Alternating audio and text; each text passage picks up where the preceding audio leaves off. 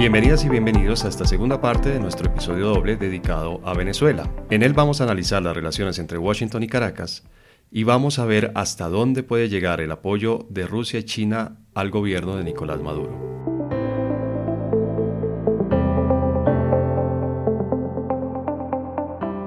Hablemos de un tema más sencillo que son las relaciones de Estados Unidos con Venezuela. ¿Cómo ven ustedes esas relaciones?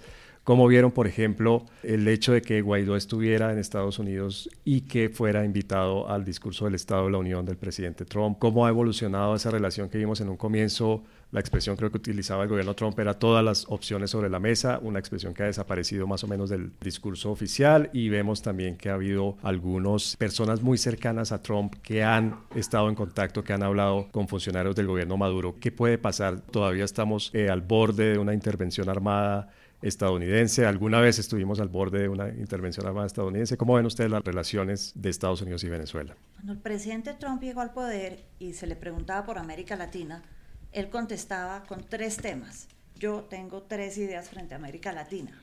La primera, el famoso muro y su obsesión con la migración. Que le ha salido bien. Que lo ha ido construyendo muy a sotoboche a pesar de todas las oposiciones. El segundo, los tratados de libre comercio, esto le están quitando trabajo a los americanos, van en contra de nosotros y ya ha renegociado varios y con Centroamérica hasta incluyó el tema migratorio dentro del nuevo acuerdo. El tercer tema que lo obsesionaba o lo obsesiona es Maduro y Venezuela y qué está pasando con la región. Pero por otro lado, y sí, fue muy fuerte y acompañó al vicepresidente Vino para el 23 de febrero, todo, ha sido fuerte el tema. Pero por otro lado tenemos la supuesta privatización que está pensando hacer Maduro, por ejemplo, de PDVSA. Y tenemos que, acordarnos que a Estados Unidos en su política exterior lo mueve el dólar. Y si bien los rusos son ya dueños casi el 49% de PDVSA, no hay que olvidarnos que hay una compañía americana que es Chevron, que ha mantenido su inversión en Venezuela pese a todo lo que se dice en Estados Unidos, sanciones, castigos, no castigos.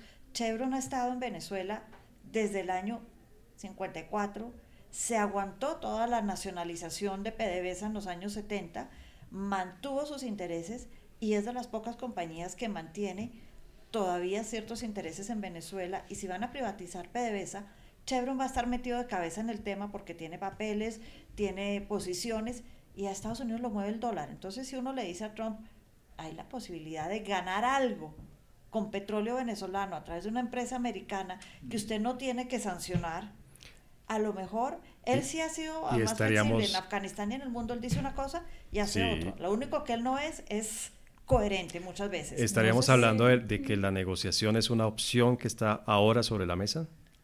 Yo pensaría que sí. Yo pensaría que él ha avanzado en ese tema, eh, va para un segundo cuatrenio. En el segundo cuatrenio no hay una reelección tercera. Es decir, él puede hacer lo que quiera en el segundo cuatrenio y no se lo van a cobrar en una reelección. Estamos en una época preelectoral en Estados Unidos y sobre todo en la Florida, en el sur de la Florida, los venezolanos y los cubanoamericanos que obviamente sabemos que son bien adversos al régimen de Maduro y a la relación que tiene con Cuba y con los Castro, le podrían cobrar electoralmente a Trump en las próximas elecciones su acercamiento a Venezuela. ¿Ustedes creen que Trump se va a arriesgar a perder el apoyo de estos votantes? Yo creo que, yo pienso que ahorita no. No antes de noviembre. que la reelección lo puede pensar. Yo creo que es difícil hablar de, de laxismo, de debilidad frente al tema de Venezuela en el caso de Trump, porque siempre ha dicho todas las opciones están en la mesa entre esas opciones, la intervención militar, entre esas opciones, la negociación con el chavismo. Y siempre ha hecho de los dos. No sabemos exactamente qué es lo que está pasando detrás de las puertas cerradas, pero claramente Estados Unidos está jugando en diferentes planos para poder avanzar sus intereses en Venezuela. Y entonces, pues a veces usan esa política del bad cop y el good, cop. Entonces, el good cop habla de negociar y de le ofrece salida a, algunos eh, dignitarios del régimen chavista y por otro lado amenazan y nombran eh, eh, personas con una historia de, de, intervencionismo en América Latina fuerte para asustar al régimen de Maduro. Entonces yo creo que están jugando las dos posiciones y ahí pues hablando del tema de Colombia que hablamos ahorita, eso es una estrategia que puede funcionar hasta mejor porque puede en la Florida, digamos, insistir en la parte militarizada, en la parte de las amenazas y con un... Simultáneamente. con, sí, con, el, con otro tipo de electorado en otra zona del país más moderado, puede hablar de, de, los acercamientos en términos de negociación. En Texas, si estamos hablando, por ejemplo, del tema petrolero, ¿no? Cuando usted... Sí, claro. Y hay una realidad. Venezuela está prácticamente dolarizándose. O sea, nosotros estamos viendo en Cúcuta dólares, la gente ya no trae, ya no trae bolívares fuertes. Entonces yo no sé de dónde o cómo, pero hay una realidad que es el tema de la dolarización en Venezuela. Ya muchos están recibiendo sus salarios en dólares, ya muchos, no lo dice públicamente, pero sí se está dando al interior de Venezuela y en Cúcuta se ve. Eso quiere decir que descartarían ustedes que la opción militar esté sobre la mesa, es decir, descartamos la posibilidad de una intervención militar de Estados Unidos en Venezuela en los próximos, próximos años, en los próximos dos años. Yo nunca descartaría una intervención militar de Estados Unidos. Sería muy arriesgado. Yo creo que sería arriesgado. Él está retirando tropas de Afganistán, está sacando tropas de Siria, dejando lo mínimo para prevenir un terrorismo en el Medio Oriente, en la región de Eurasia. Yo creo que sería muy arriesgado en una zona donde Venezuela está aislada del resto del apoyo, porque una cosa es decir que Colombia lo apoya, otra cosa es decir que ya lo apoya directamente. Militarmente. Militarmente. Eh, yo creo que sería un tema muy arriesgado para Estados Unidos, pero con Trump sería más fácil hablar de otro presidente. Con Trump uno nunca sabe. Cualquier cosa puede pasar. Cualquier, cosa, puede pasar. Bien, Trump es una persona impredecible, es una persona que ha sorprendido, cada día sorprende aún más. Pero hay otros dos jugadores con los pies mucho más puestos sobre la tierra, que son Vladimir Putin y Xi Jinping. ¿Ustedes cómo ven la relación de Rusia y de China con Venezuela? ¿Hasta dónde puede llegar el apoyo? Porque uno pensaría, no solamente por los dólares se mueve la política, también se mueven por los rublos y por los yuanes. Están allí porque tienen inversiones directas, están allí porque Venezuela tiene una deuda enorme con estos dos países. ¿Qué puede pasar con la relación? ¿Hasta dónde pueden llegar en el apoyo que le dan al régimen de Maduro? Yo diría que yo los divido en dos. China es bastante más pragmático que Rusia. China tiene sus acuerdos, es el mayor inversionista extranjero en Caracas y es muy pragmático. Si a él le dicen va a haber un cambio de régimen, Maduro se retira y llega Guaidó de presidente, él dice, bueno, aquí están mis papeles, mis contratos, ¿cómo vamos a resolver el tema económico de mis inversiones? Mis eh, trabajos y mis construcciones. No habría mayor problema para sentarse a renegociar con Guaidó todos estos Yo no creo que él, tuve, él es muy pragmático. Por otro lado, Rusia yo sí creo que está más interesado que China en mantener hoy en día un status quo del, donde él puede mantener una influencia importante, una influencia grande, y donde más allá del tema petrolero, que ya hablamos que tienen el 49% de PDVSA, o el tema de inversiones, está también un tema de, para Putin muy importante, pienso yo, que es el prestigio político. A ver, señor Trump, usted está metido en Crimea, ¿no? Acuérdese que Crimea es mía. Khrushchev se equivocó al devolverla. Crimea es Rusia. Y usted está metiéndoseme acá y está metiéndome la OTAN por acá cerca de mi territorio. Sí. Pues míreme, yo estoy en Caracas y yo creo que hay también otro juego. Pero no habría un costo, no habría un costo muy alto porque finalmente Rusia tiene una presencia importante en Cuba que está aún más cerca de Estados Unidos. No habría un costo muy alto de, apoyar a Maduro en caso, digamos, de que el, régimen definitivamente se derrumbe. Cuba es importante, pero es chiquita. Venezuela tiene las reservas de petróleo más grandes probadas que no han podido explotarlas, pero eso en cualquier momento cambia y es más interesante para Estados Unidos en este momento mantener eh, Venezuela de alguna manera que no se vuelva otro Cuba. Sería un riesgo que valdría la pena correr. Yo pensaría que Putin es de los riesgos que le gustan, por lo menos lo considera entretenido el reto y lo va a jugar. ¿Ustedes qué creen? ¿Que Rusia y China son incondicionales con Venezuela?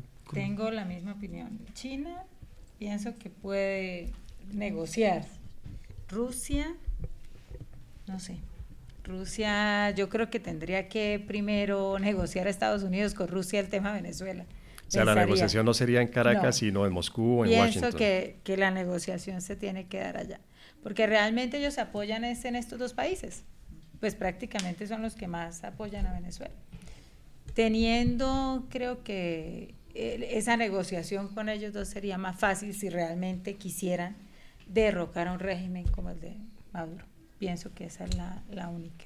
¿Es incondicional realmente el apoyo? Yo creo que la, la, pregunta era si Venezuela es incondicional. Sí, Maduro es incondicional. No. no Entonces, eh, lo, lo, importante ahí es la, la, posición geográfica, geopolítica de Venezuela, las reservas de petróleo, pero esas van a seguir. Y de oro y de coltán, y, de todo lo que, todos los, los, minerales. No es tanto el régimen, o sea, a veces se, se escucha mucho narrativas un poco de Guerra Fría, entonces está como Cuba en la época de la Unión Soviética, el comunismo etcétera. Ahí yo creo que estamos más hablando más de intereses materiales y no tanto de, de ideología y podrían perfectamente lidiar, negociar, vivir con un régimen diferente en Venezuela que si ese régimen, eh, digamos, eh, eh, respeta los acuerdos y los tratos y todo lo que se ha venido firmando. Yo, yo comparto la, la, idea de que Rusia tiene una visión un poco diferente de China, que es meramente basado en el interés económico eh, Rusia tiene un interés tal vez más geopolítico, pero incluso ese interés geopolítico creo que se podría defender con otro tipo de líder que no fuera Maduro, tal vez del chavismo, pero más moderado. Yo no tengo ni idea de cómo se podrían dar el cambio, pero pues me imagino que por ese lado... Mantener la presencia rusa, ¿sería posible mantenerla? ¿Sería...? Bien, del público tenemos dos preguntas. Una es, España ha sido un jugador importante también en, todo este proceso del, último año y medio. ¿Cómo ven ustedes la posición de España? ¿Está cambiando de posición? Sabemos que hubo un escándalo por el paso de la canciller venezolana por el aeropuerto de Barajas y no solamente estuvo la canciller venezolana, hubo un ministro del gobierno español hablando con ella y esto ha generado un escándalo interno en España. ¿Eso podría interpretarse como que España está haciendo una especie de giro en U, está alejándose del cerco diplomático, está adoptando otra estrategia frente a la crisis venezolana? España sufrió un cambio de gobierno importante, pero si tomamos en cuenta el 23 de febrero, que ya lo mencionamos del año pasado, España fue uno de los países que participó activamente en la frontera en ese día en contra de, los, de Maduro, pero ellos cambiaron su gobierno tuvieron varias elecciones, tuvieron problemas en conformar un gobierno estable y yo creo que eso también cambia su política exterior. Hay que mirar quiénes llegaron al gobierno y mm. quiénes son los ministros. Y yo creo que sí. Y, y quién está en la coalición, ¿no? También hay un, un eh, partido de extrema, pues de lo que en España sería extrema izquierda, que se sabe que es cercano al régimen de Maduro. Eso podría ser importante. volvemos al tema, la política no está escrita en blanco y negro y eso no lo podemos olvidar. ¿Ustedes creen que España vaya a cambiar, eh, esté cambiando radicalmente? Pues no sé si radicalmente, pero ya hay integrantes de la política en España que muy seguramente son más afines al gobierno de Maduro, ¿no? Entonces eso puede... ¿Francia ha tenido algún cambio de...? Yo, iba a decir, hablando de España, lo mismo con Francia, a mí me encantaría que Europa fuera un actor importante en ese asunto. Bueno, nosotros pues creemos que lo es. Yo no, estoy seguro. Cuando estamos hablando de China, Rusia, Estados Unidos, estamos hablando de otro nivel de, de, poder en las relaciones internacionales. Entonces, claramente hay pequeños cambios dentro de los países, pero y que y, y, obviamente la voz de la, de la Unión Europea o de España pues vale algo en la región, pero pues cuando estamos hablando de equilibrios geopolíticos, ahí la Unión Europea no juega un papel tan importante. Es otra categoría, digamos. Yo creo que estamos en los pesos eh, pesados. Muy bien. Otra pregunta del público es, ¿las potencias regionales, Brasil y México, desempeñarán algún papel en la solución de la crisis? Brasil es muy interesante porque es lo mismo que España. Una cosa era el Brasil antes, con Temer, con todos ellos. Con, Otra un gobierno cosa de izquierda. Es Bolsonaro. Bolsonaro se parece a Trump o quiere parecerse a Trump. Creo que en inglés dicen un wannabe, yo quiero ser y yo creo que tienen eh, algo de parecido y ha cambiado la política fronteriza, porque el tema ahí con Brasil es que es fronterizo con Venezuela también. Entonces la dinámica es distinta a la que puede ser la de México, otra, otra potencia regional, además este sí con AMLO desde la izquierda, que puede ser más flexible hacia el régimen de Maduro. Ahí se dio el cambio del uno de la derecha a la izquierda, el otro de izquierda a derecha. En cierto modo se mantuvo el equilibrio entre los dos, solo que ahora a diferentes lados pero me parece interesante el del país fronterizo. Brasil. ¿Ustedes creen que, hay algún papel importante que puedan desempeñar? Pues pienso que Brasil eh, ahorita es totalmente en contra, pero también está sufriendo los efectos de esa migración en, sus, en su país y en sus fronteras. Entonces eso lo puede poner a, un poco a pensar ciertas cosas. ¿no? Estaría interesado en que la, en que la crisis se solucione. En que se solucione de una u otra forma. México pues es más afín al gobierno, venía otro modelo, ahora es más afín al gobierno y de pronto en, en, intervenir en negociación, pero no creo Podría ser un mediador también, ¿verdad? Ser un mediador. Da la impresión que desde que se configuró esto que se llamó el cerco diplomático y el Grupo de Lima México se alejó y pareciera estar eh, protegiendo, digamos, su futuro papel de mediador. Sí. Sí, sí, coincidimos en la idea que la política exterior, por ejemplo, de Colombia tenía que cambiar eh, la, política del cerco diplomático. Ahí México podría ser un actor clave porque nunca se fue eh, con toda en, en, ese tema del cerco diplomático sin tampoco ser aliado del régimen de Maduro. Entonces una posición un poco más intermedia que podría servir en caso de negociación. Bien, les propongo para terminar una pregunta final. Les propongo esta última y es, ¿los migrantes venezolanos en Colombia son migrantes o son refugiados políticos? En el derecho internacional público y lo que son las convenciones de Viena y la definición de qué es un refugiado o un asilado, primero hay que tener en cuenta qué es el régimen político del país donde salen. Para ser un refugiado político, el derecho internacional público dice, tienen que demostrar que su vida corre peligro en su país de origen. Es decir, los quieren matar por lo que piensan, lo que creen, lo que dicen o quiénes son en el tema de género. Es decir, hay una amenaza puntual contra la vida de esta persona. Eso dice el derecho internacional público para ser un refugiado. Yo llego a un país y demuestro que hay un atentado contra mi vida. En ese sentido... Pero el hecho, por ejemplo, de no tener comida no podría ser un argumento que cabría en, esa definición. Derechos eh, humanos, económicos y sociales, podríamos hacer ese argumento. Y en algún momento se trató de hacer, existe el Acuerdo Cartagena, que se trató de adecuar en ACNUR precisamente para ver los derechos de los migrantes económicos, hasta qué punto el migrante económico también puede argumentar que su vida está en peligro. Y podría ser un refugiado. Y puede ser refugiado. Entonces tiene que demostrar cosas si uno se fuera en blanco y negro, a que yo vivo debajo de la línea de pobreza absoluta y no tengo la oportunidad para salir de esa línea en mi país. Y así se van demostrando y hay papeleos que hacer. Es eh, más fácil el asilado político, que es por un tema de persecución política por mis ideas, que un refugiado en un país. Entonces ahí hay diferencias en términos legales. Yo diría que en Colombia hay mucho hoy en día pero migrante económico, más que pero son categorías, son categorías que también se van modificando con el tiempo, ¿verdad? Hoy en día estamos hablando sin ninguna novedad, es decir, desde unos par de años para acá, de refugiados climáticos, por ejemplo, ¿verdad? La cuarta generación de derechos humanos tiene que ver con el tema del clima. En Escandinavia, si a mí no me garantiza el Estado un aire que yo pueda respirar, están atentando contra mis derechos humanos. ¿Ustedes creen que, que se podría dar ese estatus a los, a los migrantes venezolanos? ¿Convendría además? Pues yo creo que ahí hay, una, hay un juego político, porque reconocer a los venezolanos como refugiados obliga a los estados a em, tener condiciones que permitan que los venezolanos puedan entrar, estar, vivir, etcétera. Ofrecer una serie de servicios, digamos. Exacto.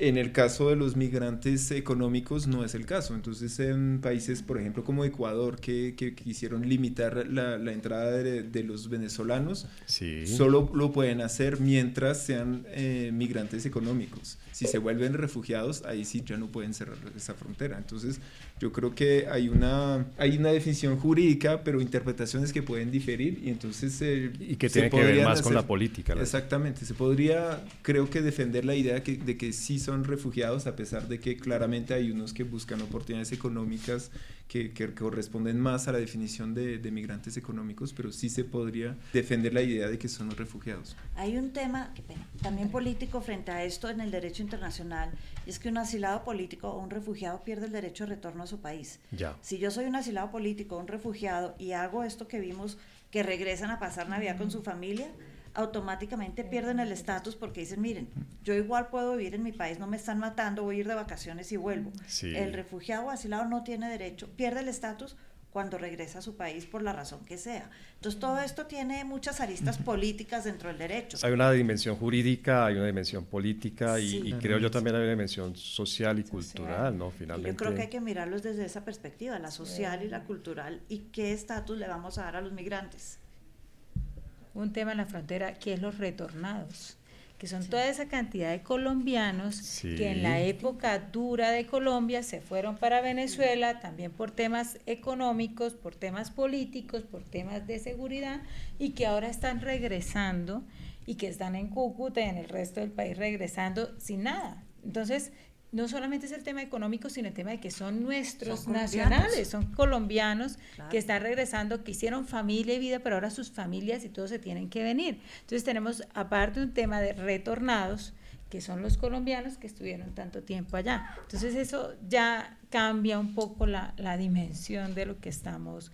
Y en temas de servicios, bueno, nosotros vemos allá el hospital está lleno de venezolanos atendiéndolos y, o sea, en ningún momento se les ha negado el servicio de salud, tienen beneficios, tienen, mejor dicho, o sea, eso es un tema y de todas formas el Estado ha asumido eso, por lo menos el departamento tiene un problema en términos de los, el hospital tiene un problema económico porque claro, está atendiendo una cantidad mayor de población de venezolanos, en su gran mayoría atendiendo todos los temas de salud, que son costos para el departamento. Bien, les propongo terminar con una respuesta muy corta a esta pregunta que viene también del público y es, ¿la geopolítica de los recursos naturales tiene algún juego en este fenómeno de las relaciones entre Colombia y Venezuela? Yo no sé con Colombia, sí sé que hay mucha gente de la vieja PDVSA que está trabajando aquí en Ecopetrol, que han creado empresas como fue en su momento Pacific Rubiales y otras petroleras, y han aportado, es gente que realmente en geología y en esos temas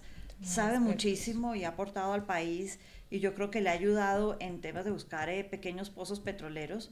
En ese sentido sí, pero yo creo que la geopolítica de los recursos, y los recursos pueden ser no solamente el petróleo, sino, decíamos, el oro, platino, coltán, todo esto juega más con esas eh, potencias que el profesor Chino decía, son grandes potencias, tales como pueden ser Rusia, China, los intereses de China en recursos naturales son Por allí no pasan las relaciones colombo-venezolanas. Y de manera tangencial Estados Unidos, pero yo creo que las colombo-venezolanas... No pasan por allí, no, no es un factor. mucho... Indirectamente también. Indirectamente, tangencial. O sea, hay un juego estructural entre grandes potencias y Colombia y Venezuela se encuentran como como peones un poco en ese juego geopolítico. Entonces, eh, claramente Colombia... Eh, es un aliado cercano de Estados Unidos y, Venezuela está apoyado por otras potencias. Entonces yo creo que ahí hay un juego geopolítico que tiene que ver con los recursos naturales, pero tal vez no tanto a nivel de lo que estamos hablando, la frontera, del tema social, de las migraciones, etc. Y no es un juego que se resuelva ni en Bogotá ni en Caracas. No,